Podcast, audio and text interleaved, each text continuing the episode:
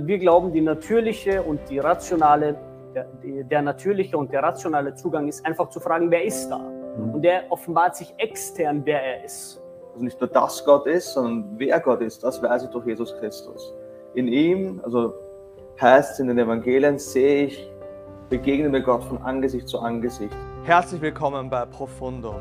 Dieses Gespräch zwischen dem islamischen Dai, Sertac und mir findest du entweder als Video auf unserem YouTube-Kanal Profundum Austria oder auch als Podcast zum Anhören bei allen Podcast-Providern unter dem Namen Profundum Apologetik. Die Profundum-Videos und Podcasts sind ein spendenfinanziertes Projekt von Campus für Christus, die ermöglicht werden durch die vielen Beiträge von vielen kleinen Spendern. Wenn du weitere Inhalte wie diesen sehen möchtest oder hören möchtest, dann laden wir dich ein, auch dieses Projekt zu unterstützen Du findest alle Details dazu in der Beschreibungsbox. Und wenn dir die Inhalte gefallen, warum teilst du sie nicht mit jemandem und likest das Video und abonnierst unsere Kanäle?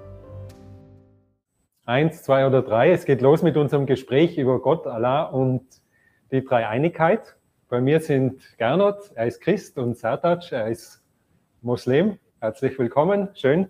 Danke sehr. Und ich heiße, ich heiße Christian Benzel und bin von Begründet Glauben und heute darf ich da zu Gast sein bei Profundum und das Gespräch ein bisschen moderieren. Äh, ich werde euch Fragen stellen, die wir vorher vereinbart haben und dann werdet ihr einfach miteinander sprechen. Äh, wenn euch das gefällt, was ihr da seht, dann wäre das wirklich schön. Bitte lasst uns einfach eine positive Bewertung, also liken und abonniert doch den Kanal, also subscriben. Mhm.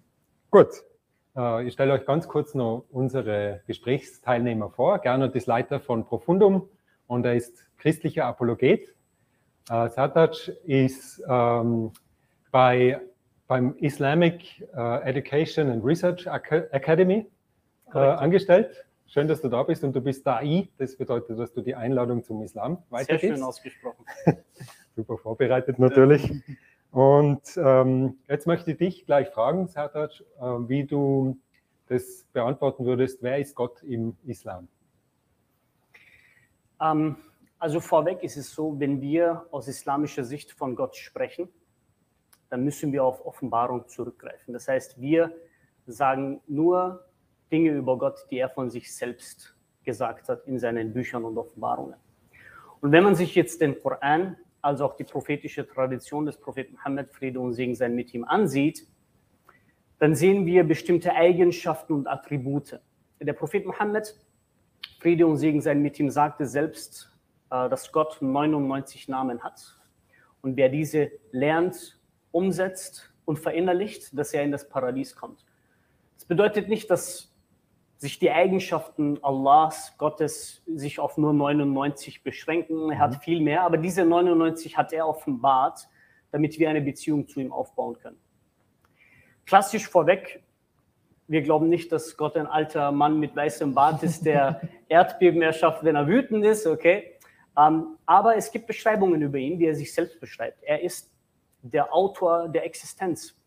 Er ist der Großzügige. Er ist As-Samad, der absolute, ewig Unabhängige, von dem alles abhängt. Wir glauben, dass er Himmel und Erde erschaffen hat. Wir glauben, dass er Kenner des Offensichtlichen ist, Kenner des Verborgenen ist. Dass er der Liebevolle ist, der Barmherzige, der auch Reue annimmt. Dass er nichts und niemand ihm je gleicht. Also das sind so allgemeine Beschreibungen, dass er der Lebendige ist, der ewig Beständige ist, der nicht beginnt zu existieren.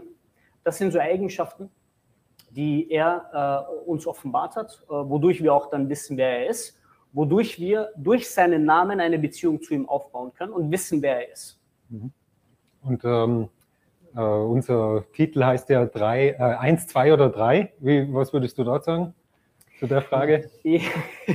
Also bei uns, wir glauben, dass Gott äh, weder Söhne noch Töchter hat, keine Gefährten, äh, keine Partner. Wir gesellen ihm nichts bei. Und wir haben die klassisch jüdische Position, dass wir glauben, dass Gott ein einziger ist, dass in diesem Gott keine Pluralität herrscht äh, in Form von drei, vier oder fünf Personen. Äh, das sagen wir ist tatsächlich Blasphemie. Und das ist etwas, was Muslime und Christen, das ist so der Elefant im Raum. Ja. Und deswegen ist ja auch das Thema heute, über das wir sprechen mhm. werden. Also wir glauben, dass Gott ein einziger ist. Eine. Mhm. Genau. Okay, cool. Mhm. Gernot, wer ist Gott im Christentum? Ja, spannend. Also viel, viel interessanter, was der Sertus auch gesagt hat über den Islam. Und für mich als Christ, ich würde immer anfangen, also wir würden auch eins, zwei drei in den Sertus hat, wir würden auch sagen, die Offenbarung, die wir bekommen von, von Gott in, in, den Schriften, ist, dass Gott einer ist. Also quasi, das ist ja das alte Gebet im Alten Testament, was, was die Juden immer beten auch.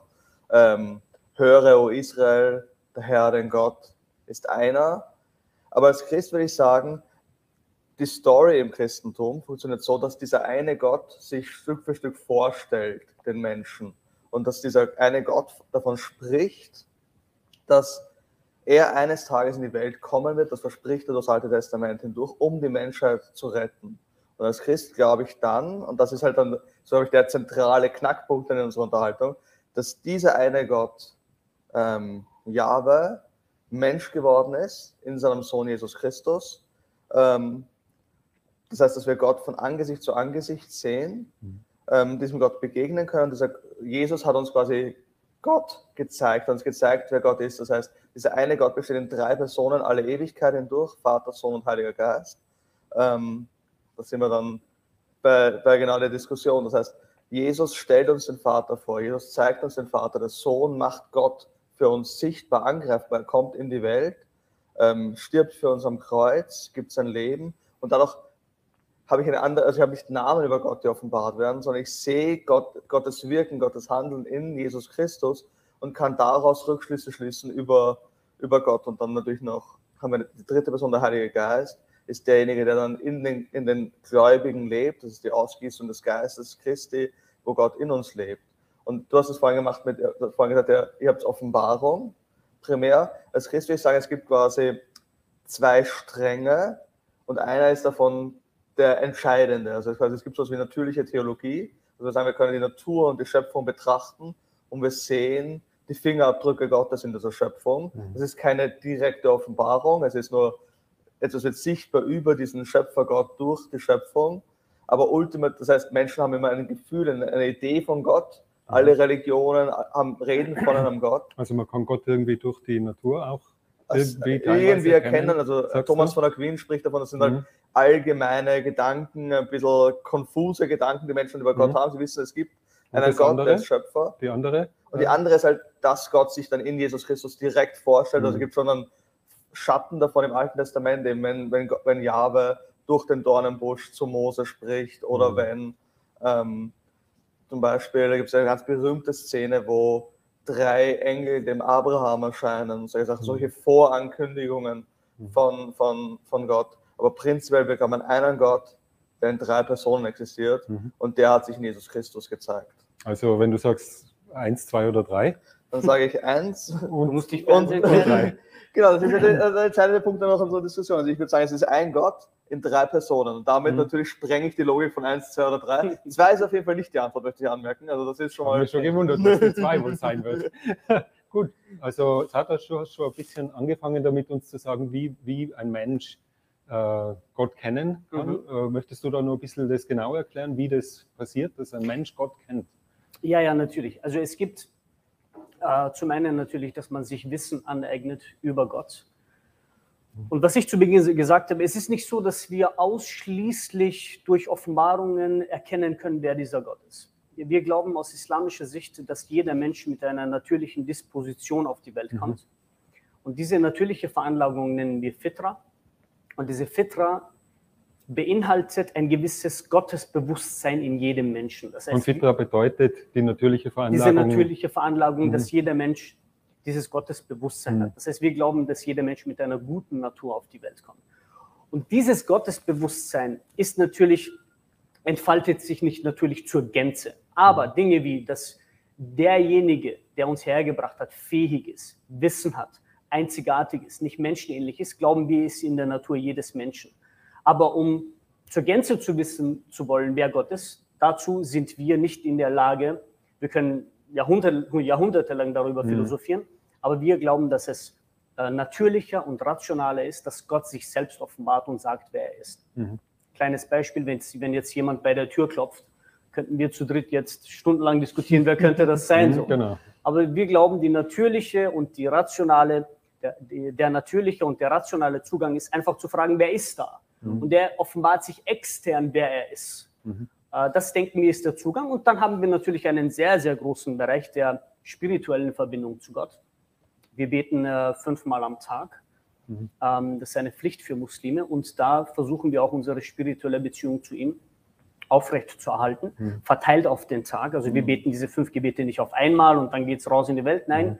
Wir werden immer wieder daran erinnert, in all diesem Alltagsstress, dass wir von Gott kommen und zu ihm zurückkehren. Mhm. Äh, und dann gibt es natürlich verschiedene Methoden. Also das ähm, tägliche Gebet, diese fünf Pflichtgebete, dann gibt es sogenannte Bittgebete, mhm. wo man einfach seine Hände hebt und Gott um äh, Dinge bittet. Das mhm. äh, können auch. Ähm, wenn ich da fragen darf, ist das dann ein Ausdruck von, von deiner Hingabe an, an den islamischen Gott? Oder ist es für dich auch eine, eine Art, ihn zu kennen? Also, weil das Wort, ich kenne jemanden, das bedeutet entweder, ich weiß viele Sachen über ihn, die er mir vielleicht selber auch gesagt, gesagt mhm. hat, aber die zweite Be Bedeutung ist ja, ich bin dem irgendwie, ich habe eine persönliche Nähe zu dieser Person, ich kenne ihn in einer Beziehung. Mhm. Ist das auch, ähm, spielt das da mit ich bei weiß diesen nicht, ob Gebeten? Ich die Frage weil, richtig verstanden habe. Was mhm. wir aber nicht glauben, das kann ich schon vorweg sagen, dass Gott zu bestimmten Menschen Dinge offenbart, die er nicht schon in seinem Buch offenbart hat. Mhm. Also es gibt ausgewählte Propheten, denen werden diese Offenbarungen offenbart und mhm. diese verkünden sie den Menschen. Aber es gibt jetzt nicht außerhalb von Propheten und gesamten Menschen, zu denen er äh, sich auf eine andere Art und Weise offenbart. Also mhm. das tut er nicht. Mhm. Und äh, dann gibt es eben Bittgebete, wo man Gott darum bittet. Das können auch weltliche Dinge sein. Mhm. Ich weiß nicht, wie das im Christentum ist, aber wenn man seine Klausur bestehen mhm. will, wenn man äh, ja, finanziell stabil sein will, wenn man ein, auch für diese Dinge kann man Bittgebete machen. Wofür man keine mhm. Bittgebete machen kann, äh, sind äh, verbotene Dinge. Mhm. Man kann nicht Gott bitten, oh Gott, oh, gebe mir, zum Beispiel, äh, ge gebe mir Erfolg beim nächsten Bankraub. Ja. Sowas okay. wird zurückgewiesen. Ja. Dann gibt es Dhikr, das, sind, das, nennt man Gedenken an Allah. Das heißt, da wiederholt man seine Namen und verinnerlicht diese. Mhm. Und äh, dann gibt es natürlich den Koran. Indem man den Koran liest, äh, baut man auch eine Beziehung zu ihm, weil man versteht, wer er ist. Mhm. Okay, danke. Bitte. Ähm, Gernot, wie würdest du die Frage beantworten? Wie kann, er, wie kann man im Christentum Gott kennen? Voll, ich habe. Also du hast schon vorhin das erklärt mit der natürlichen Offenbarung ja. und der Offenbarung durch, die, durch Jesus. Mhm. Ich würde gerne einen Bibelvers vorlesen, wenn ich das darf. Das vorhin gedacht, weil es irgendwie so schön auf den Punkt trägt. Ähm, wenn, wenn Jesus spricht gegen Ende seines Lebens, mhm. dann sagt, fragt er folgenden schönen Satz. Er sagt, das aber ist das ewige Leben, dass sie dich, den allein wahren Gott, in den du gesandt hast, Jesus Christus, erkennen. Ähm, das heißt, wie kann man Gott kennen? Ich habe vieles, was du sagst, würde ich gar nicht jetzt so anders sehen. Aber der große Punkt ist also, wie können wir Gott kennen? ist der, die primäre Quelle, dass ich weiß, wer Gott ist. Mhm. Also nicht nur, dass Gott ist, sondern wer Gott ist, das weiß ich durch Jesus Christus. In ihm, also heißt es in den Evangelien, sehe ich, begegne mir Gott von Angesicht zu Angesicht. Ich kann Gott in seiner Gnade, in seiner, in seiner in, in Wahrheit und allem sehen. Das heißt, also, wie kann ich Gott kennen? Ich würde mit Jesus Christus anfangen. Das heißt, das Christentum streng genommen, würde ich jetzt behaupten, ist das Christentum jetzt nicht so sehr eine Buchreligion, wie es eine Jesus-Religion ist. Natürlich, woher weiß ich über Jesus? Dann muss ich dann in die Bibel schauen, also dann verschwimmt ja, diese ja. Grenze. Aber es geht primär, dass Gott sich in Jesus uns vorstellt. Ähm, und das zweite Element dieses Christen, würden wir davon reden, weil ob du es ablehnen würdest. Also wir haben so Zusagen in der Bibel, dass wenn wir glauben, ähm, wenn wir im Glauben Gott annehmen und zu ihm kommen, dass wir zu Kindern Gottes werden, mhm. dass wir zu seinen Kindern werden und wir eine persönliche Beziehung mit diesem Gott haben. Mhm. Ähm, das heißt für mich zum Beispiel, er gießt uns seinen Geist ein. Das heißt zum Beispiel, mhm. der Apostel Paulus schreibt im Römerbrief davon, dass die Liebe Gottes uns ins Herz eingegossen ist durch den Heiligen Geist. Mhm. Das heißt, ich, ich habe als Christ, das ist ein bisschen ein, mystisches Element im Christentum, ich weiß nicht, wie das im Islam funktioniert, aber zu sagen, boah, da, da wohnt Gott in mir zu einem gewissen mhm. Grad, da ist eine, die Liebe Gottes in mir und ich kann also im Gebet sehr persönlich mit Gott reden. Also als Christ beten, Christen beten wir auch, aber Christen würde ich sagen, da ist das, was du gerade auch mit, dem, mit diesem Bittgebet genannt hast, hm. das sehr stark im Vordergrund. Also, also Jesus lehrt uns zu beten, Vater unser, der du bist im Himmel, geheiligt wird dein Name, also das Element von Anbetung, dein Reich komme, dein Wille geschehe, also wo ich mich ganz auf Gott einlasse, aber dann hast du im Gebet genauso, vergib uns unsere Schuld, gib uns unser tägliches Brot heute und so weiter, wo ich sage, Mhm. ich kann auch meine Bitten zu Gott bringen, weil wir diese Vater- Vater-Sohn- oder Vater-Tochter-Beziehung haben Mhm. zu Gott als Christen. Also das ist so ähm, vielleicht ein Thema für ein, ein, ein weiteres Gespräch, Ja. diese Frage der Beziehung, Kind Gottes sein oder Mhm. nicht. Ähm, was, hat das, was hat das für euch beide? Also du hast schon vorhin gesagt, es gibt keine, Gott, Allah hat keine äh, Kinder. Ja. Und du sagst, äh, der christliche Gott hat Kinder. Äh, was ist da der Unterschied im, im Gottesbild? Weil wir reden ja über die Frage, wie, wie ist Gott? Mhm. Also wie sieht ihr da, warum, warum ist es äh, für dich so, dass das klar ist, das geht nicht? Und warum Mhm. ist es für dich so, dass das klar ist, das geht? Aber jetzt nicht, wie wird man dazu, sondern Ja. wie, wie prägt dieses, dieses Bild von Gott, warum kommt das dann dabei raus? Mhm. Das würde mich jetzt interessieren. Ähm, zum einen kann ich den Zugang wählen, weil Gott das im Koran als letzte Offenbarung kategorisch ablehnt. Mhm. Also es heißt, er wurde, äh, weder hat er gezeugt, noch ist er gezeugt worden. Äh, Kapitel 112, äh, Surah Ikhlas. Also da heißt es prinzipiell, Gott der eine, der Absolute, ewig unabhängig von dem alles abhängt. Er hat nicht gezeugt und er wurde auch nicht gezeugt. Und äh, eine Vater-Sohn-Beziehung lehnen wir aufgrund dessen ab, weil Gott keine Nachkommen hat. Also Gott ist der Schöpfer und wird nicht zur Schöpfung. Wir haben da eine klare Demarkation, was nicht bedeutet, dass, dass wir an einen deistischen Gott glauben, der uns hierher gebracht hat und sich von uns entfernt hat. Nein, deswegen sehen wir auch, ähm, dass als Adam gesündigt hat, beispielsweise gemeinsam mit Eva, wir glauben, beide haben die, die Sünde begangen. Was war unmittelbar danach? als Adam entblößt wurde und sich mit den Blättern des Paradieses äh, äh, bedeckt hat, in Orientierungslosigkeit, was soll er machen? Er weiß nicht, wie er das gut machen soll. Sagt Allah im Koran, da empfing Adam Worte von seinem Herrn. Das heißt, Allah war der Erste, der ihn sozusagen mehr oder weniger auf ihn zuging und ihm gesagt hat, was er tun soll, nämlich, dass er Reue zeigen soll. Und im selben Wortlaut heißt es, und Gott hat ihm vergeben. Das heißt, wir haben definitiv diese Beziehung, aber in dem Moment, wo man sagt, Gott hat einen Sohn, Gott hat Töchter, schreibt man ihm Nachkommen zu. Weil was hätte passieren können, wenn Jesus geheiratet hätte, was ja keine Sünde ist, wenn er Beischlaf gehabt, gehabt hätte, was ja auch keine Sünde ist, hätte man dann einen weiteren Sohn Gottes reproduziert. Und da kommen wir zu einem Punkt, wo wir den Monotheismus plötzlich verwässern und wo man, wo man Götter oder Söhne Götter, äh, äh, Söhne Gottes äh, generiert. Und da sehen, sehen wir aus islamischer Sicht, dass die Inkarnation zu Ende gedacht sehr, sehr viele Probleme mit dem monotheistischen äh, Bild hat. Das ist so unser. Zugang. Also wir haben, wir haben jetzt zwei Begriffe, für, die wir da jetzt eingeführt haben. Das eine ist, dass wir gesagt, wir persönlich, also ich als Christ, bin ein, ein, ein Kind Gottes. Mhm. Und da würdest du, das, also, das hast du ja jetzt auch umschrieben mit diesem, ähm, mit diesem arabischen Begriff oder im, im Alten Testament kommt das ja auch vor, wenn Mose Gott eine, Freundschaft mit Gott hat, Adam wandelt mit Gott durch den Garten und so weiter. Das ist eine intime Beziehung. Und wie du richtig sagst, also das ist etwas anderes als meine Beziehung zu Gott als Kind. Ich bin adoptiert in die, Familie, also in die Gemeinschaft Gottes hinein. Durch den Glauben ähm, bin ich jetzt Teil der, der, der, der, Glaubensfamilie und damit ist Gott mein Vater. Und wir haben diese Vater-Sohn-Beziehung als, als Gläubige. Und dann hast du nochmal separat, und das hast du so am Ende angesprochen, Jesus Christus Mhm. ist der ungeborene, ungezeugte, ewige Sohn Gottes. Also es gab keinen Zeitpunkt, wo der Sohn nicht war, wo der Vater nicht war, wo der Heilige Geist nicht war. Vor der Inkarnation. Vor der Inkarnation haben immer existiert quasi. Okay, Also die ja, ja. Dreieinigkeit existiert in aller Ewigkeit vor der Schöpfung. Ähm, und da ist halt der entscheidende Punkt, genau wie du sagst, es ist, nicht, es ist eben etwas, das, es ist nicht biologisch, Hm. es ist nicht metaphorisch, es ist nicht adoptiv, sondern es ist quasi, es ist die, die, die, das ist der wahre Sohn Gottes. Gott quasi besteht in sich selbst, ist Vater, Sohn, Heiliger Geist. Mhm. Und dann hast du dieses interessante Problem mit der, Histo- mit der Geschichte gebracht. Also es tritt Gott in die Geschichte ein. Mhm. Was wäre, wenn Gott da jetzt eine Familie gründet, weil nicht heiratet und sieben Kinder hat? Was passiert dann mit diesen Kindern?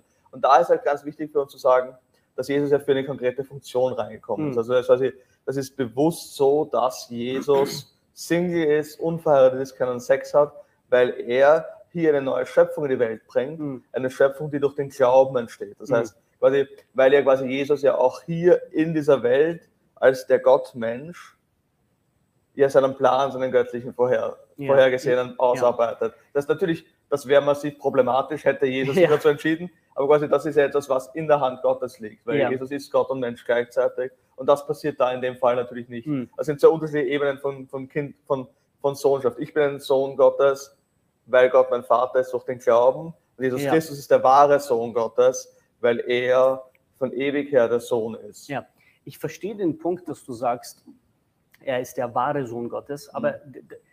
das ist ja eine Tautologie, wenn ich frage, was verstehst du unter Sohn Gottes? Und Mhm. du sagst, er ist der wahre Sohn Gottes. Und es Also gibt Tautologie bedeutet, es gibt uns keine neue A ist gleich Information. A. Ja. Genau. So.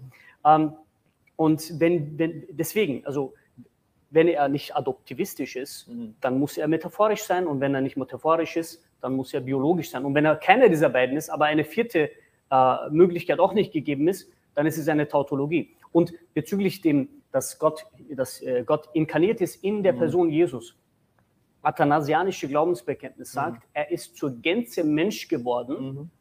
außer in Sünde. Ja. Das heißt, theoretisch zu Ende gedacht, Mhm. kann man das nicht ausschließen.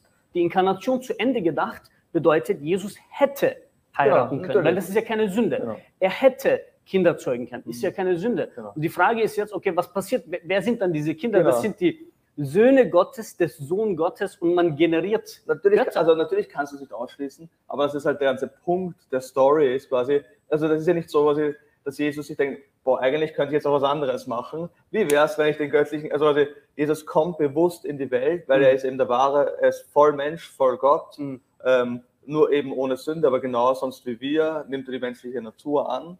Und da ist es halt dann genau so, dass er halt diesen göttlichen Heilsplan kommt, um zu erfüllen, weil es ja sein eigener Heilsplan ist. Mhm. Also er kommt in die Welt, um zu suchen und zu retten, das, was verloren ist. Das heißt, er kommt nicht hierher, um sich eine Familie aufzubauen und denkt, boah, das wäre auch leibend, sondern er kommt her, um zu sagen, ich werde Mensch, ich trete die Welt ein, um das perfekte menschliche Leben zu leben, um die Mhm. Menschheit zu erlösen und am Kreuz für sie zu sterben, um aufzuerstehen. Das heißt, das heißt der, der, also Jesus, in allem, was er tut, erfüllt er den göttlichen Heilsplan und nicht etwas Eigenes. Du würdest aber schon sagen, dass ein Konzept oder ein Gedankengang, in Mhm. diesem Fall die Inkarnation oder allgemein ein Konzept, ergibt nur dann Sinn, Mhm. wenn er auch zu Ende gedacht schlüssig ist. Würdest du das sagen? Ein Konzept, eine Idee. Prä prinzipiell, Ergibt nur dann Sinn, wenn es zu Ende gedacht wird. stimmt das im Rahmen der Logik. Das heißt, da haben wir den Punkt. Ja, aber, aber der, der Punkt ist halt, Ob das zustande gekommen ist oder nicht, spielt keine Rolle. Wenn du sagen würdest, Kinder zu zeugen ist eine Sünde, dann verstehe ich das. Jesus ist ganz Mensch. lass uns, lass uns einen Schritt zurück machen. Ich glaube, das ist ein, ich ich glaube, das ist ein interessanter Unterschied. Hm. Quasi, wir als Christen denken Gott nicht als, als Idee. Hm. Das heißt, Gott ist nicht eine Idee im Himmel und es kann nicht logische Attribute ihm zuschreiben Hm. oder nicht zuschreiben, aus Hm. der Offenbarung oder wie auch immer, sondern Gott ist ein, ist ein persönlicher Gott. Das heißt, er, agiert, er ist ein, ein persönliches Wesen, das persönlich agiert, Hm. persönlich mit uns interagiert. Das heißt, wir reden als Christen auch davon, wir haben eine persönliche Beziehung mit Gott. Das heißt, Gott, dadurch, also dadurch, dass Gott mit der Welt agiert und mit der Welt interagiert, setzt er Handlungen. Also du könntest ja genauso gut auf das Alte Testament schauen und sagen, ja, Gott hätte ja auch nicht im Dornenbusch erscheinen können und Israel befreien können und hätte theoretisch nach der siebten Plage sich denken können, boah, das bringt nichts mit dem Pharao, machen wir was anderes, suchen wir uns ein anderes Volk und lassen halt Mhm. die Israeliten in der, in der Gefangenschaft in, in Ägypten. Aber quasi, das ist für Gott keine Option, Ich weil Gott an verstehe. seinen Charakter gebunden ist. Aber das das, heißt, würde nicht, das würde nicht seinen Monotheismus oder sein Wesen kompromittieren im Sinne von, dass er jetzt einen Kompromiss eingeht mit seinen Eigenschaften. Das genau, aber ich glaube, das ich glaub, wollte der- hinaus. ja, ja, voll, das, aber das macht er in der Inkarnation auch nicht, weil die göttlichen Eigenschaften bleiben ja erhalten. Hm. Also was, wovon man spricht in der Theologie, jetzt jetzt wieder Fragen nach, wenn es abstrakt wird, was man, wovon man spricht, das spricht, da spricht schon der Kyrill von Alexandrien davon, Mhm. da spricht schon Athanasius davon, da spricht Martin Luther davon, das zieht sich durch die Geschichte durch, ist, das nennt sich Communicatio Idiomatum. Hm. Was heißt das, Christian, bevor du nachfragst? Das heißt, die, die Eigenschaften, Idiome, Hm. kommunizieren in Jesus Christus. Das heißt, in, in Jesus sind alle göttlichen Eigenschaften und das nennt, sich, das nennt sich in der Theologie der fröhliche Wechsel. Hm. Das heißt, Jesus hat all diese göttlichen Eigenschaften und nimmt die menschlichen Eigenschaften Ja. an, damit wir als Menschen die seine göttlichen, göttlichen Eigenschaften durch den Glauben haben können. Mhm. Also seine, seine Perfektion, seine Heiligkeit Richtig, und all diese Sachen. Und, und da So, tun wir uns schwer. Genau, aber das, das ist ein kleiner Unterschied. Also Als ich- Muslime ich, tun wir uns da sehr ich, ich glaube, darf ich vielleicht einhaken, nämlich noch davor. Gerne. Ich glaube, der große Unterschied ist nämlich, wir glauben an einen Gott der Geschichte. Also was ganz wichtig ist, dass die Offenbarung Gottes Mhm. in der Geschichte passiert. Mhm. Also ich, glaube, der Unterschied ist, du redest zum Beispiel von Namen, von Ideen. Und also Gott ist dieses, diese Entität, ich weiß nicht, ob man das sagen darf im Islam. Ähm, Entität bedeutet ja ein existierendes Ding. ein genau, und sie ist, absolut, sie ist absolut simple. Oder? Also Divine Simplicity würdest du als Moslem Äh, Göttliche Einfachheit. göttliche so. Einfachheit, also dass Mhm. Gott sich nicht verändert, nicht, nicht immer in seinem Wesen verändert er sich nicht, genau. Und seine Attribute bedeuten auch nicht, dass er irgendeiner Veränderung unterliegt, weil das würde ja bedeuten, etwas außerhalb von ihm verändert Genau. Gott. Und Und, das und würden im wir, Christentum unterscheiden, kann man unterscheiden ablehnen. zwischen ähm, dem Gott in seiner Herrlichkeit, also Mhm. wir glauben auch, dass Gott ähm, diese, also diese, diese ewigen, unveränderlichen Attribute hat, Mhm. aber es gibt dann noch den Gott, wie er sich offenbart Mhm. und Gott interagiert echt und real in der Geschichte. Gott offenbart sich durch die Geschichte, das ist eine dynamische Offenbarung, Mhm. die sich dynamisch durch die Geschichte zieht und wo Gott Stück für Stück sein Wesen Ja. sichtbar macht und auch mit uns heute noch interagiert. Mhm. Weil es ist, Ist das ungefähr der Unterschied zwischen eben, wenn ich jetzt einen Brief kriege von dir, Ja. wo du die vorstellst, Ja. oder wenn ich dir begegne und wir erleben irgendwie Sachen miteinander? Ist das, Genau, ist also, das genau das, daran, was daraus ändern sich in meine? Eigenschaften nicht. Also ich würde sagen, die Mhm. Eigenschaften Gottes bleiben immer gleich. Gott bleibt immer allbarmherzig, gütig, ewig. Aber er interagiert mit der Schöpfung. Er ist nicht vollkommen transzendent, nicht vollkommen Mhm. außerhalb dieser Welt, Mhm. sondern er ist immer in, er ist der Gott der Geschichte, er ist in der Ja, Geschichte zeigt. Aber der Punkt von Sartre ist ja, dass Jesus Kinder hätte zeugen können. Er Für hätte, ist das hätte können, er hätte Warum ist das kein Problem für dich? Das ist kein Problem, weil Gott sie und dich hätte machen können. Aber also Gott ist ja in sich selbst konsequent, weil Gott der einfach ist. Er würde nichts machen, was gegen seine göttliche Natur spricht. Richtig, ja. Das heißt, Gott kann, also wie du sagst, Gott kann sich nicht selbst widersprechen. ja. Aber er hätte, nee, das Ding ist, wenn wir über das Potenzial reden, hätte er das tun können. Ja, Warum macht das nicht Sinn? Potenzial. Nee, ist, ja, ja. ja. Aber wenn wir über was bedeutet das? Entschuldigung. Ja, das- das ist ja schon Ja. fertig sagen. Ja. Also wenn wir über Perfect äh, Being Theology reden, ja, Ja. also das, ich Gott gehe davon das aus, das perfekte glaubst Wesen. du richtig. Also Ja. du glaubst, Gott Mit ist das, Abstrichen. Mit okay, das. Gott ist das größt vorstellbare Wesen, was es gibt. Ja. Alles, was man sich größer vorstellen könnte, ist Gott. Ja. Also sozusagen. Nun, das Ding ist, ja, ich verstehe das, aber ich sehe dennoch eine Veränderung da. Warum? Vor der Inkarnation ist dieser Gott, von dem du sagst, ungeboren, ungezeugt, ewig existent. Durch Durch die, bleibt das. ja, ja, aber naja, durch die Inkarnation vor 2000 Jahren wird er geboren, wird er gezeugt. Das heißt, es gibt im Wesen Gottes eine Veränderung. Das zum einen. Und was passiert nach der Kreuzigung? Er wird emporgehoben mit denselben Eigenschaften. Genau. Das heißt, ähm, er, entäußert, er, er entäußerte sich, sagt Paulus. Das heißt, ich weiß nicht, ob du die Kenosis-Lehre vertrittst.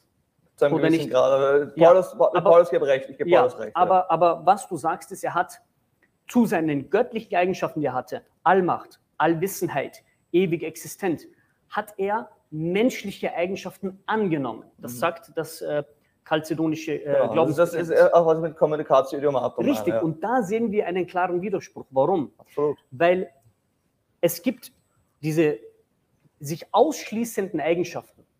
Allmacht, Mhm. Schwäche. Mhm. Allwissenheit, Ignoranz. Mhm. ewig Existenz, Beginn von Existenz, unabhängig, abhängig.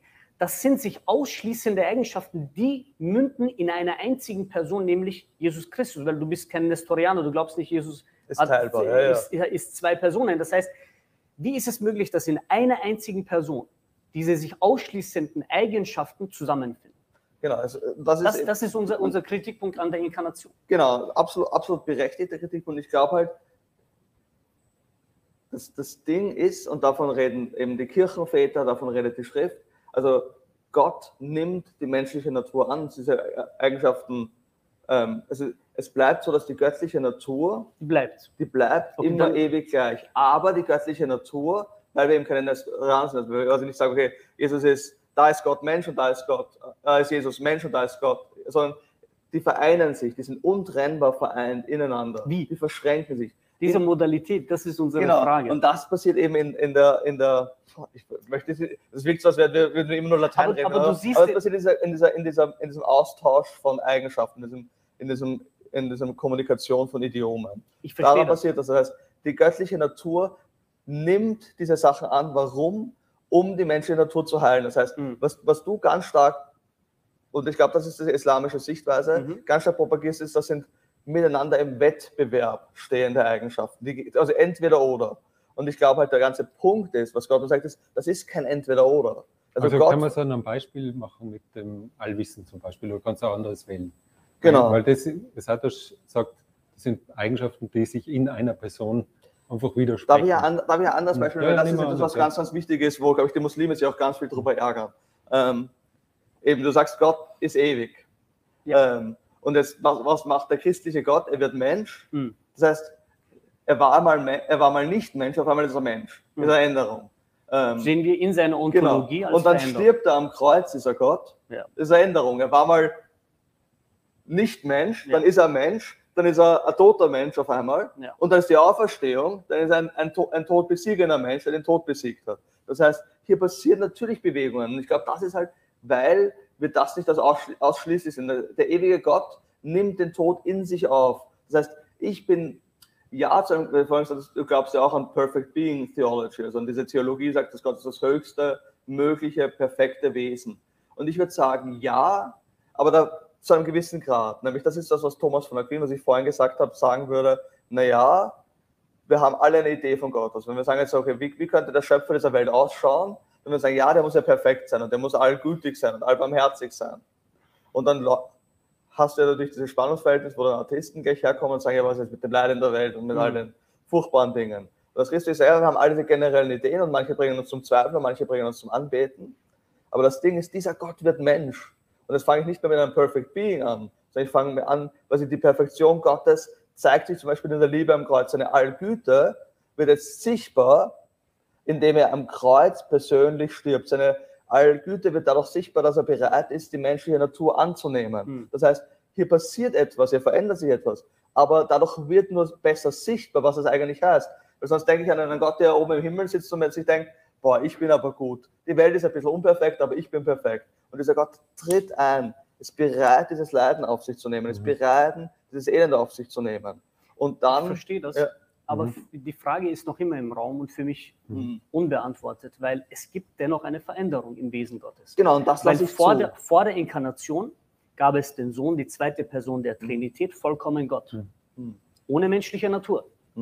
Nach der Kreuzigung haben wir den Sohn vollkommen Gott Mhm. mit einer menschlichen Natur. Mhm. Das heißt, in seiner Ontologie gibt es eine Veränderung. Und wenn wir jetzt Perfect Being Theology hernehmen, stellt sich die Frage, okay, all das ist obsolet. Warum muss er das tun? Kann er nicht allgütig sein, ohne auf die Erde kommen zu müssen? Nein, weil, weil das, das wäre, das wär, also quasi für mich, das wäre für mich, also quasi, das ist meine, das ist, das ist quasi die christliche Kom Komponente, also das ist genauso, was wir auch beim letzten Mal, wie wir gesprochen haben über Jesus. Das, das Christentum, wir leben in einer Welt, die ist extrem komplex. Da gibt es ein, ein schönes Zitat von C.S. Lewis, ich weiß nicht, ob du C.S. Lewis gelesen hast, wo er sagt, natürlich kann ich eine Religion einfacher machen, wenn ich sie quasi, wenn sie nur ein, ein menschliches Konstrukt ist. Hm. Aber wenn ich es mit Realität, mit Fakten zu tun habe, Hm. dann ist es immer komplizierter. Und das heißt, also nehmen wir jetzt zum Beispiel eine Beziehung. Also wenn du bist verheiratet, ich bin verheiratet, wir haben Kinder. Sachen sind manchmal, also quasi, würde es nicht manchmal einfacher gehen, wenn, wenn, wenn man schneller Sachen anspricht. Das Ding ist, dass die Realität komplex ist. Der Gott, der diese Re- Realität geschaffen hat, ist eigentlich zu einem gewissen Grad nur in Paradoxen begreifbar. Das ist die Schwäche von, also ich würde sagen, ja, Perfect Being Theology ist wahr zu einem gewissen Grad, aber sie geht nicht weit genug. Sie trifft nicht, Das also, heißt- oder sie also zum Beispiel, wenn ich sagen würde, Gott wäre aus meiner Sicht kein Perfect Being, kein perfektes Wesen, Mhm. wenn wir nicht immer ähm, Englisch reden, ähm, wenn er zum Beispiel im Himmel sitzt, und sagt, boah, ich sehe da ist viel Elend und Leid und Tod und Sünde und Gewalt und nicht hineinkommt und eine göttliche Rettungsaktion startet. Aber warum? Quasi, das heißt, ja, ja. das heißt eigentlich, Aber das Problem das doch- von Allah ist in meiner Sicht, Mhm. dass Allah vielleicht all diese perfekten Eigenschaften zugeschrieben werden Mhm. können. Eben, er ist allbarmherzig, er ist allgut, aber er tut nichts. Er ist passiv im Angesicht der Welt. Der christliche Gott wirkt so, als würde er Veränderung schaffen. Oder Mhm. verändert sich vielleicht sogar. Aber er verändert sich dadurch in seinem Charakter nicht. Also quasi, du musst unterscheiden zwischen sein göttlicher Charakter von Allgüte, bleibt Mhm. immer ewig gleich. Aber Gott, weil er ein persönlicher Gott ist, der interagiert mit den Menschen, Mhm. verändert sich, handelt hinein, aber nicht im Sinne von, er verändert sein Wesen. Nicht, also ich unterscheide zwischen, das göttliche Wesen bleibt unverändert, aber der persönliche Gott, der mit uns interagiert, der kann gar nicht anders als handeln und interagieren. Und sobald Ja. du handelst und interagierst, veränderst du dich ja. Also- sobald Gott, also es, es, ich könnte das als Inkarnationsbeispiel wie auch auf den Koran umdrehen. Mhm. Es gab eine Zeit, da hat Gott noch nicht gesprochen gehabt Hm. zum Propheten Mohammed. Es gibt eine Zeit, da hat er gesprochen zum Propheten Mohammed. Es gab eine Zeit, da hat er noch nicht zum Propheten Adam gesprochen. Es gibt eine Zeit, da hat er zu ihm gesprochen. Mhm. Ist das eine Veränderung Gottes? Nein, weil Nein, der Charakter nicht. bleibt unverändert. Ja, ja. Aber die Handlungen Gottes, dieser unveränderte Gott trifft Handlungen. Und das Ja, passiert in genau der das- Inkarnation im intensivsten, wo Gott selbst eintritt. Ja, was genau die Handlungen Gottes. Mhm. Gott kann, Gott ist der Versorger. Hm. Das ist eine Handlung von ihm. Mhm. Also versorgt den Menschen. Ja? Aber er kann die Versorgung auslassen bei Mhm. bestimmten Menschen. Das ist, was wir Sifat fi'aliyya nennen. Das heißt, das kann er tun. Das ändert nichts in seinem Wesen. Genau. Er ist noch immer der Allmächtige, der Allweise. Aber in diesem Beispiel der Inkarnation verändert sich das Wesen Wodurch? dadurch, dass er eine zusätzliche menschliche Natur annimmt und mit dieser in Ewigkeit lebt. Das heißt, das Problem herrscht nicht nur dadurch, dass er Mensch wird, obwohl er das nicht sein muss, weil er kann auch allgütig sein, ohne seine Eigenschaften komplementieren zu müssen, verbessern zu müssen und allgütig sein. Das muss er ja nicht. Also ein perfektes Wesen, das Ich meine, widerspricht ich meine, da reden wir ja eh noch drüber, über die Erlösungsthema. Vielleicht eine. Sekunde noch. Ja. Er könnte dennoch barmherzig sein und vergebend sein und weiß, wie es sich anfühlt, dass der Mensch leidet, aber er selbst muss nicht Mensch werden, um dieses Leid zu spüren, weil sonst ist er nicht allmächtig. Wenn er in der Lage ist, alles zu tun, äh, tu- tun zu können und fähig ist, alles tun zu können, dann weiß er auch, wie es dem Menschen geht, der durch Leid geht. Was aber nicht bedeutet, dass jetzt in seinem Wesen äh, plötzlich eine Veränderung vorherrschen kann. Das negieren wir. Weil in dem Moment, wo man sagt, Gott verändert sich, wo, wo soll das aufhören? In dem Moment, wo man sagt, Gott verändert sich, er nimmt diese menschliche Eigenschaft an, diese menschliche Eigenschaft an, haben wir eine Veränderung von Gott. Und wenn etwas, was perfekt ist, bedarf keiner Veränderung. Das ist unser Zugang. Ja, das ist interessant. Also, ich wollte noch mal kurz äh, auf was nachhaken, was du vorhin gesagt hast. Gott ähm, verändert sich nicht, seine Attribute bleiben gleich, seine, seine Beschreibung bleibt gleich, auch wenn er die Barmherzigkeit zurückhält, Mhm. ist er immer noch allbarmherzig. Ja. Und wie, In kannst dem- du es auch noch ja, gerne. erklären, warum also wir haben vielleicht, um das zu erklären, wie wir äh, verstehen oder wie die islamischen Gelehrten äh, das kategorisiert haben, um äh, Allahs Namen und Eigenschaften besser zu verstehen, ist, sie teilen es ein in vier Kategorien. Zum einen Allah, sein Eigenname. Mhm. Dies, das ist der Name, mit dem er sich vorstellt. Das ist der Name, den Jesus am Kreuz, vermeintlich am Kreuz verwendet hat, als er gesagt hat, Ilahi, Ilahi, lama sabachtani. Aramäisch bedeutet Gott Ilah. Allah, aramäisch bedeutet äh, Gott Allah. Das ist ein Eigenname, der alle Namen einschließt. Dann gibt es äh, Attribute und Eigenschaften, die sein Wesen betreffen. Mhm. Allah ist allmächtig. Genau, Er kann nie aufhören, allmächtig zu Mhm. sein, weil in dem Moment, wo er all, nicht mehr allmächtig ist, wo er laut der Kenosis-Lehre manche Eigenschaften entäußert, Mhm. ja, äh, ist er nicht mehr Gott. Er disqualifiziert sich als Gott. Äh, Eigenschaften wie allweise. In einem Moment, wo er nicht allweise ist, disqualifiziert er Mhm. sich als Gott. Aber das sind mit der ontologische. Allbarmherzigkeit, Bitte? mit der Allbarmherzigkeit, die, wenn Richtig, er sie zurückhält, Richtig, die Barmherzigkeit ist auch etwas, er ist in seinem Wesen barmherzig. Sobald sich diese Barmherzigkeit in irgendetwas auf der Welt manifestiert, gehört es zu den Sifat Fi'aliyan, was wiederum Handlungen sind.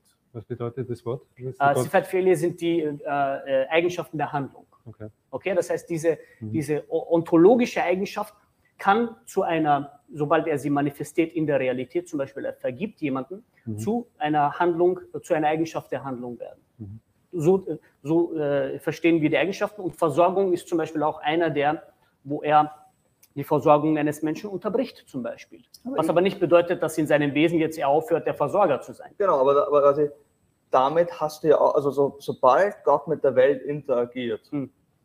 musst du diese Trennung machen zwischen Charakter und Handlungen. Und ich glaube halt, ich glaube halt da, das heißt, du machst dasselbe, dasselbe Gedankengang, Stimmt, also. nur wir machen ihn noch einmal intensiver als Christen. Wenn wir sagen, Gott in seiner Allgüte zeigt seine Allgüte dadurch, dass er jetzt in diese Welt hineinkommt selbst. Und natürlich, er nimmt in alle Ewigkeit bleibt das Lamm Gottes ähm, Mensch. Die Inkarnation wird nicht rückgängig gemacht. Ja. Aber das, also, und zu einem gewissen Grad passiert dadurch ja tatsächlich eine Veränderung, nämlich Gott und Mensch Also wir sprechen ja zum Beispiel davon, im, im Hebräerbrief steht, dass es gibt einen Mittler zwischen Gott und den Menschen. In dieser Person Jesus Christus bleibt für immer und ewig die Verbindung von Gottheit und Menschheit. Mhm. Das heißt, in ihm verbindet sich Gottheit und Menschheit. Das ist nicht, und das ist halt, du bist vorhin in Kirchengeschichte hineingegangen, wir wollen jetzt nicht zu abstrakt werden für die Zuhörer, Ja. aber das ist schon ein wichtiger Punkt, also die, der, dieser, dieser, dieser Kerndifferenz. Du hast zwei, diese zwei unterschiedlichen Meinungen damals im 5. Jahrhundert, Mhm. wo Christen eben genau versuchen durchzuzeigen, was heißt das jetzt? Wir haben einen ewigen Gott, der perfekt ist und ewig und unveränderlich ist und gleichzeitig tritt er in die Geschichte ein und agiert. Also Christen haben ja für Jahrhunderte versucht, dafür best, die besten Worte der Beschreibungen zu finden. Und da gibt es zwei Extrembeispiele. Eben, du hast Nestorius vorher genannt, der sagt, na, da muss man einfach immer trennen. Mhm. Also wenn Gott am Kreuz, also wenn Jesus am Kreuz stirbt, dann stirbt nicht Gott, dann stirbt nur der Mensch. Mhm. Und das macht halt keinen Sinn, sagen dann die, haben dann die Christen gesagt, diese Erklärung funktioniert nicht, wenn nur der Mensch stirbt und nicht Gott am Kreuz Mhm. mitstirbt, weil dann ja eigentlich die Mensch Menschheit gestorben. nicht erlösen ist, das Mensch nur gestorben. Das, heißt, das muss sich verknüpfen. Und dann gibt es die andere Extremmeinung, das ist von ähm, Eutyches, das ist ein, ein, ein türkischer Mönch, also ein Landsmann von dir. Ähm, oder er- Türkei. er- er ist nicht das Türke bezeichnet, sondern das Byzantiner, aber quasi ein dort, der sagt, ja, und die sind vollkommen, vollkommen so miteinander vermischt, Mhm. dass es nicht mehr quasi, dass du das gar nicht mehr trennen kannst. Es ist quasi wie so eine Hybridversion. Die wo- wo man- menschliche und göttliche. Ja, also, also ja. Jesus ist wie so ein drittes Ding. Es ist so, es gibt Gott, es gibt Menschen, Ja, gibt es ja. Jesus, wo alles vermischt ist. Und und was, was die Christen machen, wenn du das kalzedonische also das Ergebnis von Kalzedon liest, dann ist das genau der Punkt, wo sie genau versuchen, diese Richtig.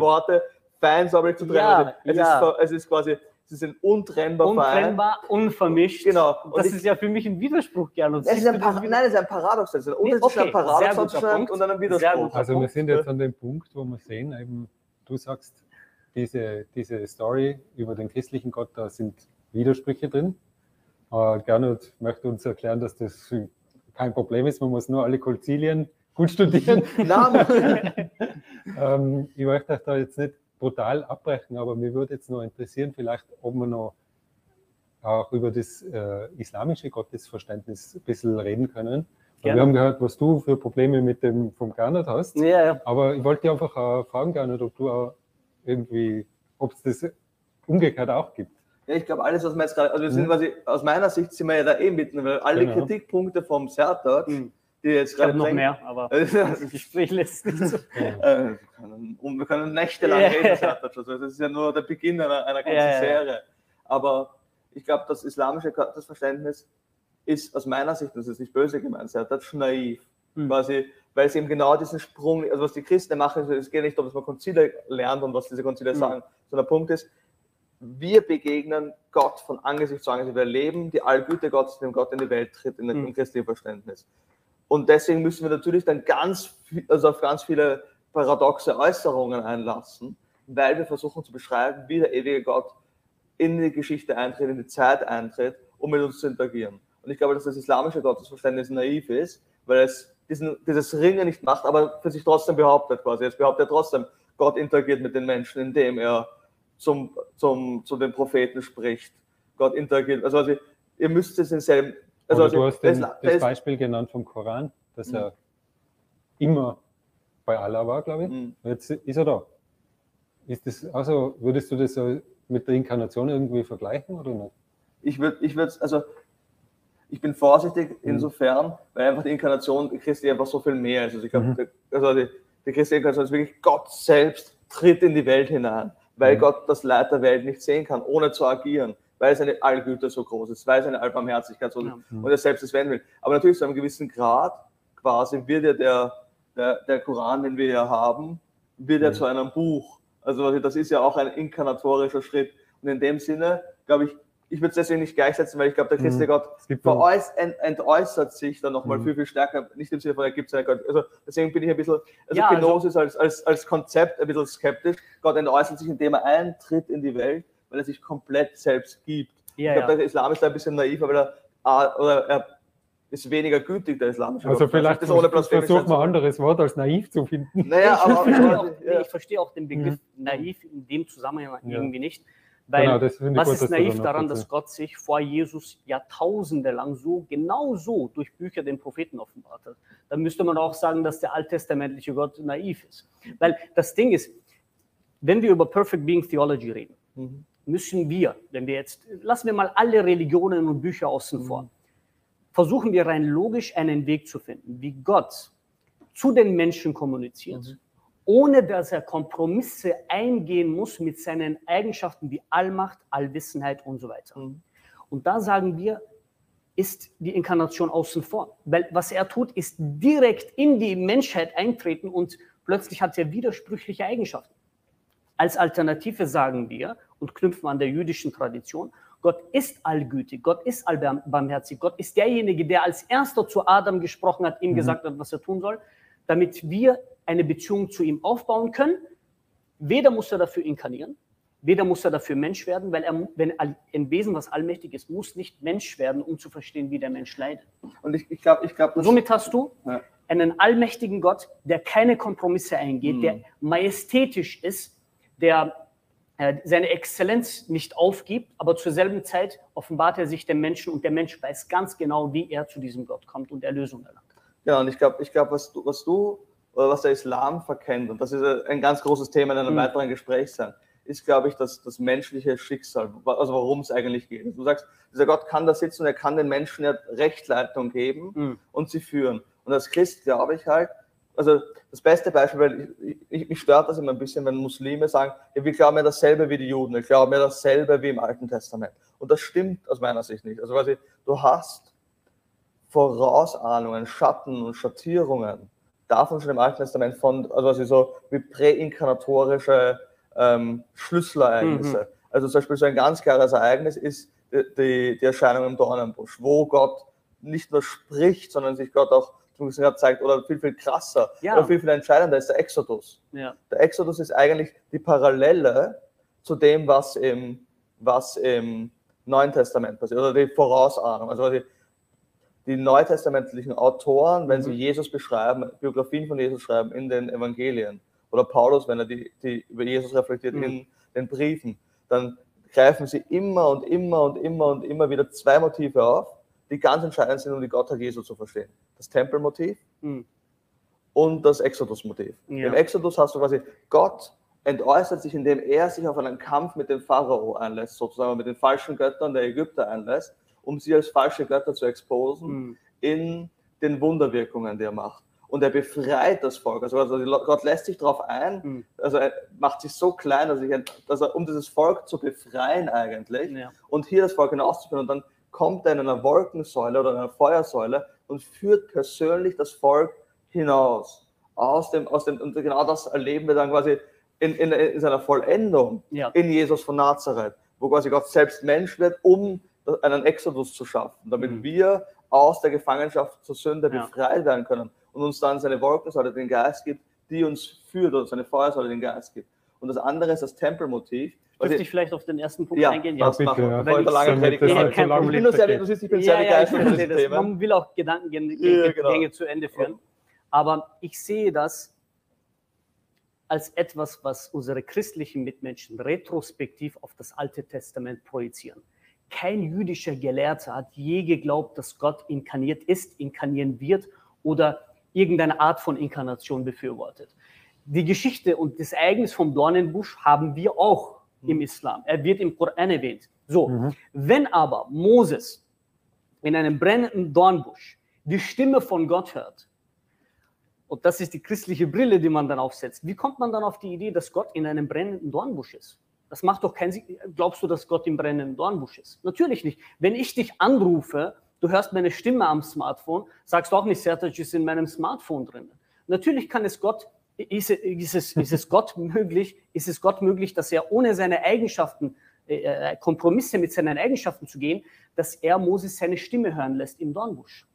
Ja, aber also das, ich glaube, der, der entscheidende Punkt ist, also Gott begegnet dem Menschen, also es sind nur Vorahnungen und wir lesen ja beide, also du liest das Alte Testament, den Tanach Mhm. als Muslim und ich lese den, den, den Tanach als Christ und Mhm. natürlich schauen wir mit unserer muslimischen Natürlich, unserer, jeder Mensch hat mit eine subjektive. Brille drauf. Aber ich glaube schon, dass dem, also also eine Perfect Being Theology, weil die Mhm. kommt ja im Grunde genommen von Platon oder von Aristoteles, Mhm. also das ist ja und nicht aus der Offenbarung des Alten Testamentes. Mhm. Also, also du hast dieses Element im Al- Alten Testament natürlich von einer Perfect Being Theology, aber du hast gleichzeitig dieses ganz starke Bündnis Charakter Gottes, wo Gott mit den Menschen einen Bund eingeht. Und da hast du genau dieses Element von, also zum Beispiel für mich der Sabbat ist so ein Beispiel, Mhm. wo du genau das siehst. Im Sabbat kollabieren in, in, in der jüdischen Denke vier Zeitzonen. Ich sitze hier am Sabbat, wenn ich mit meiner Familie ähm, den, den Sabbat feiere und erinnere mich an die Vergangenheit, an den Exodus. Also der Sohn fragt den Vater, Papa, warum feiern wir diesen Sabbat? Warum halten wir Ruhe? Und der Vater sagt, weil damals uns Gott befreit hat. Das heißt, diese Rückschau in die Vergangenheit. Mhm. Das tun wir in der Gegenwart. Das heißt, hier kommen zwei Mhm. Zeitzonen. Im Vorausgeschmack, dass Gott uns eines Tages vollkommen befreien wird, im, im, im ultimativen Exodus, wenn Gott dieses Versprechen wahr macht, was du ja zum Beispiel in Ezekiel und so weiter hast, Ja. dass Gott eines Tages seine Schafe holen wird und, und wieder weiden wird. Mhm. Und wir tun das im Gespräch mit dem ewigen Gott. Das heißt, wir kollabieren vier Zeiten, das ist wie Tenet von Christopher Nolan quasi. Wir kollabieren vier Zeitzonen ineinander. Ja, eben. Das ist quasi, das ist die, im Christen kollabieren mehrere Zeitzonen übereinander. Und das andere, meinen zweiten Gedanken beizumachen, ist Mhm. der Tempel. Im Tempel ist der ewige Gott, also der ewige Gott Mhm. wird im Tempel zu einer Begeg kommt eine Begegnungszone, wo der Mensch dem ewigen Gott hier und jetzt in einer Lokalität begegnen kann. Das heißt, Gott macht es möglich und dann hast du eben solche Aussagen im Alten Testament wie die Herrlichkeit Gottes ist gewichen vom Tempel. Mhm. Das heißt, Gott verlässt diesen Tempel. Das heißt nicht, dass Gott in diesem Tempel wohnt und überall anderes nicht ist. Aber, das, Aber was, aber was hast- dann? Was aber- dann? Wenn es nicht das bedeutet. Naja, das Weil ist, das ist inkarnatorisch, was du genau, gerade es ist gesagt hast. und ich glaube eben, dass das, das Alte Testament präinkarnatorisch ist. Das heißt, es ist noch nicht eine Naja. Inkarnator, aber es heißt, es sind Vorausahnen von Inkarnation in der Tempeltheologie. Ja, aber das ist Judentum. eine, meines Erachtens eine Reinterpretation von dem Schaliach-Prinzip der Juden. Mhm. Wenn Jesus, wenn beispielsweise, ähm, Kannst du das Wort kurz äh, ja, also äh, erklären? das Schaliach-Prinzip ist, dass Gott bestimmten Propheten oder Menschen die Autorität auf Erden gibt und sie Gott nennt. Mhm. Also jüdische Schaliach heißt Richter- äh, Gesandter. Ja, genau. Und, und beispielsweise die jüdischen Richter und Rechtsgelehrten. Ja. Psalm 82,6 Ja. heißt es, ihr seid Söhne, Götter, Mhm. ihr seid Götter, Söhne des Höchsten. Mhm. So. Das wäre, also rein wo, wortwörtlich wirklich gesehen, wäre das die größte Blasphemie für einen Juden, Richter, Götter zu nennen. Aber Gott äh, wählt zum Beispiel, das war auch äh, lange Zeit meine Kritik an das jüdische Gottesbild, bis ich dann verstanden habe, okay, die haben so ein Prinzip, als ähm, äh, äh, Jakob mit Gott gerungen hat Mhm. und Gott verloren hat gegen Jakob, Mhm. dachte ich mir so, wie kann Gott verlieren? Aber genau das ist Aber das ist dieses Schaliach-Prinzip. Das hat aber nichts mit etwas Präinkarnatorischem zu tun, dass Gott jetzt auf die Erde kommt. Nein, das war ein Engel, der mit Jakob gerungen Ja, hat. und als Christen, also das ist nämlich ganz, ganz spannend, da müssen wir jetzt in die alttestamentliche Exegese gehen. Wenn du diese Texte liest, dann ist es eben nicht nur ein Engel. An jedem dieser Texte, ob das Jakob ist, der ringt, oder ob das ähm, Begegnungen im Buch Richter sind, Hm. es ist immer so, dass es quasi, es ist, es ist ein Engel Jahwes, es ist Jahwe, ich habe Jahwe gesehen, also quasi, das ist, da passiert etwas Präinkarnatorisches. Also ich glaube, also wir beide schauen mit unserer Brille drauf. Ich glaube, Mhm. dass du, du hast es ja gerade auch so ein bisschen zugegeben. Nee, nee, einem rein, ich dass sage, es- dass Christen du einen- tun diese, diese, dieses Prinzip reinterpretieren, indem sie sagen, nee, das ist in Wirklichkeit etwas Präinkarnatorisches. Aber, Aber- ich sehe keinen Faktor dafür. Aber du hast es ja vorhin gesagt, dass du einen Faktor dafür siehst. Also wie du, wie du quasi diese Texte vor, voraus unvoreingenommen gelesen Ja, hast, Gott- hast du das hat so ausgeschaut, als wäre es präinkarnatorisch. Ja, aber aber dann habe ich Gott sei eine islamische Interpretation Ja. gefunden, die mir hilft, das jetzt doch wieder islamisch kompatibel zu machen. Ja, aber es, es glaub, war nicht ist Gott, halt- der äh, gegen Jakob gerungen hat. Es, ich äh, glaube es- schon. Ich glaube schon. Ja, aber wie, wenn er Engel ist? Gott ist ja kein Engel. Aber er erscheint als Engel des Herrn. Das heißt nicht, Gott ist Natürlich, ein Engel. jeder Engel gehört dem Herrn, jede Nein, äh, Schöpfung gehört Aber, dem aber Schöpfer. das ist, also, wenn du die Stellen anschaust, es gibt, das habe ich einmal mit Zeugen Jehovas lange diskutiert und die verneinen ja auch ähm, die Inkarnation. Ja, ja. Und die ändern dann Bibelverse sogar ab an dem Punkt. Mhm. Weil in den Stellen an sich, wenn du sie exegetisch liest, quasi, dann hast du eben, ah, wie heißt der Richter, der mit dem, mit dem Gott ringt? Das hänge ich ein bisschen. Schummelzettel Richter? Bibel in, in Richter, ja. Muss man ein bisschen Weil die, die Eltern von Samson äh, sagen, wir haben Gott gesehen, wir müssen sterben, zum genau, Beispiel. genau. Ähm, Also, aber es Also, geht jetzt an der Stelle, aber- weil wir, wir nähern uns langsam dem, dem Ende unseres ersten Ah, okay. Gespräches. An der Stelle geht es jetzt darum, wie wir das Alte Testament lesen würden. Also welche Stellen würdest du da empfehlen, dass man nochmal zu Hause einfach nachschauen kann, Was jetzt so wirklich steht, wir haben da ein bisschen drüber geredet, wie würdest Also du das ich, lesen? ich, ich, also ich, ich würde das nicht Leuten empfehlen, das Alte Testament zu Also, ich würde schon Leuten empfehlen, das Alte Testament zu lesen. falscher, falscher. Also ich würde einfach sagen, wenn du, wenn du das Alte Testament liest, also sagen wir mal die Exodus-Geschichte, also das zweite Buch in der zweite Bibel. Buch Mose Mhm. zum Beispiel liest. Oder wenn du auch liest ähm, im Buch Richter oder, oder all diese Geschichten im Genesis, die Begegnung mit Abraham, Mhm. dann hast du immer präinkarnatorische, also, also der Punkt unserer Unterhaltung ist ja gerade gar nicht Mhm. über Gott, sondern es ist viel, viel stärker quasi, ist das konsistent mit dem jüdischen Gottesverständnis? Mhm. Und wenn du das jüdische Gottesverständnis wissen möchtest, dann liest die Exodus-Geschichte, dann Mhm. liest den Genesis-Bericht, also erstens zwei Bücher Mose, oder Mhm. lies, wie die Propheten darüber reden, dass Gott selbst kommen wird, Mhm. ähm, eines Tages und seine Weide herden wird, Mhm. oder sie, und das Volk befreien wird, oder das, also das sind all diese präinkarnatorischen Versprechen drinnen, die dann in Jesus wirklich Erfüllung finden.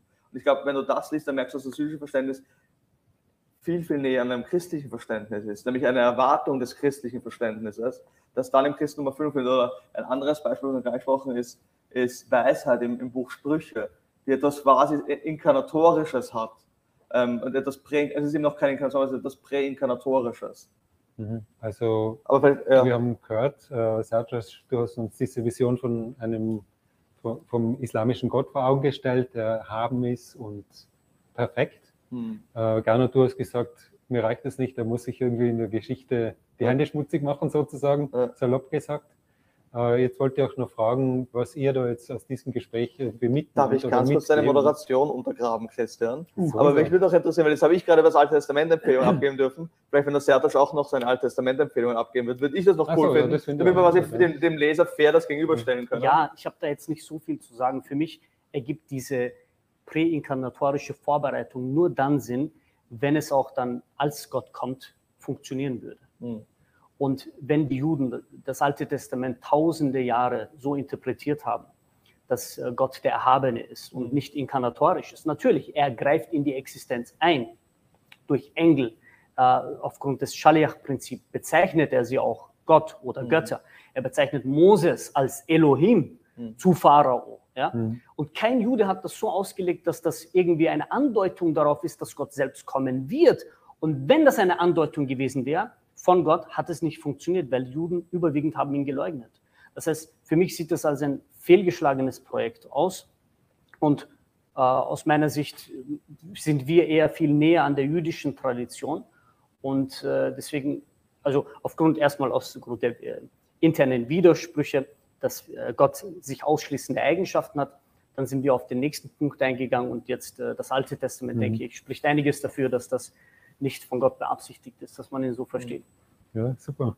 Danke Cool, sehr. danke, Gernot. Äh, aber jetzt darfst du dafür als Erster deine, deine Zusammenfassung sagen oder Ja, uns, ich- also ich uns glaub- sagen, was wir mitnehmen können. Voll, also ich was du glaube, mitnimmst. ich glaube, das hat das ja auch schon vieles von dem angekündigt, von dem, was man in der Zusammenfassung sagen kann. Ich glaube, für mich als Christ würde ich sagen, ich habe fast das Gefühl, ähm, dass wir eigentlich, also von dem Punkt her, sozusagen, dass er sagt eben, wir haben im Alten Testament Dinge, die uns erlauben, und wir sind jetzt wenig über die Dreieinigkeit und über Allah, gegangen, wir sind jetzt viel im Alten Testament hängen geblieben, ähm, was ja auch an den Zeitgründen liegt und nochmal mehr dafür spricht, Mhm. miteinander zu reden. Aber ich glaube, wenn du das Alte Testament liest, dann siehst du, das Christentum ist eine Erfüllung, also das Alte Testament ist das Versprechen, dass Gott kommen wird. Ähm, wir müssen jetzt noch viele, wir werden noch eine Folge haben, wo wir ein bisschen über das reden. Ähm, und das andere ist für mich halt wirklich zu sagen, was ist der größere Gott? Ist es der Gott, der sich quasi persönlich sichtbar macht? Ich glaube, das, Christi, das Christentum hat den Mut, auch hier zu erkennen, wenn unsere Realität schon komplex ist und wir vieles in der Realität gar nicht voll an, ähm, erfassen können, Quantenphysik, kein, also, wer, also das ist so komplex, die Realität, in der wir leben. Dann muss unser Gott, der Gott, den wir haben, nochmal viel, viel schwieriger sein auszudrücken, quasi noch viel, viel komplexer sein. Und ich glaube, das sehen wir genau in dem, was für uns augenscheinlich ein Widerspruch manchmal zu sein scheint. Sehen wir dann quasi, das Christum erlaubt uns, diese Paradoxen dafür Worte zu fassen, dass Gott Mensch wird. Und ich glaube, dass ein Gott, der Mensch wird, der quasi bereit ist, seine Hände schmutzig zu machen, der halt für mich der, der größere, also die größere Allgüte zeigt als ein Gott, der aus meiner Sicht ein bisschen pass passiv sagt, hier habt ihr ein paar Ratschläge, wie ihr das machen könnt, aber ihr müsst das selbst machen.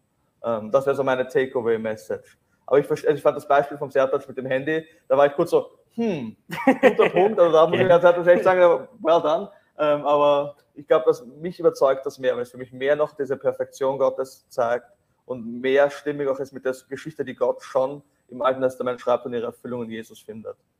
Ja, gut, danke. Sartosch, was ist dein Ja, also Gernot hat öfters den Begriff, auf den habe ich, ich habe vergessen darauf einzugehen, den Begriff äh, Paradoxon oder Paradoxa äh, erwähnt in Bezug auf die Inkarnation und, und mhm. Gottes Wesen. Nun, ein Paradoxon ist ein scheinbarer Widerspruch. Mhm. Ja, es gibt ein Oxymoron, das ist ein Widerspruch. Da gibt es ein Paradoxon, ist ein scheinbarer Widerspruch. Nun, ein scheinbarer Widerspruch bedeutet, es ist kein Widerspruch. Ja. Es ist nur augenscheinlich ein Widerspruch. Das wiederum bedeutet, es gibt Wege, diesen Widerspruch aufzulösen. Und den, die habe ich leider heute nicht gehört. Und aus meiner Sicht, ich würde den Leuten einfach nur empfehlen, zu guter Letzt, es gibt ja so ein bekanntes Sprichwort, what would Jesus do? Ja.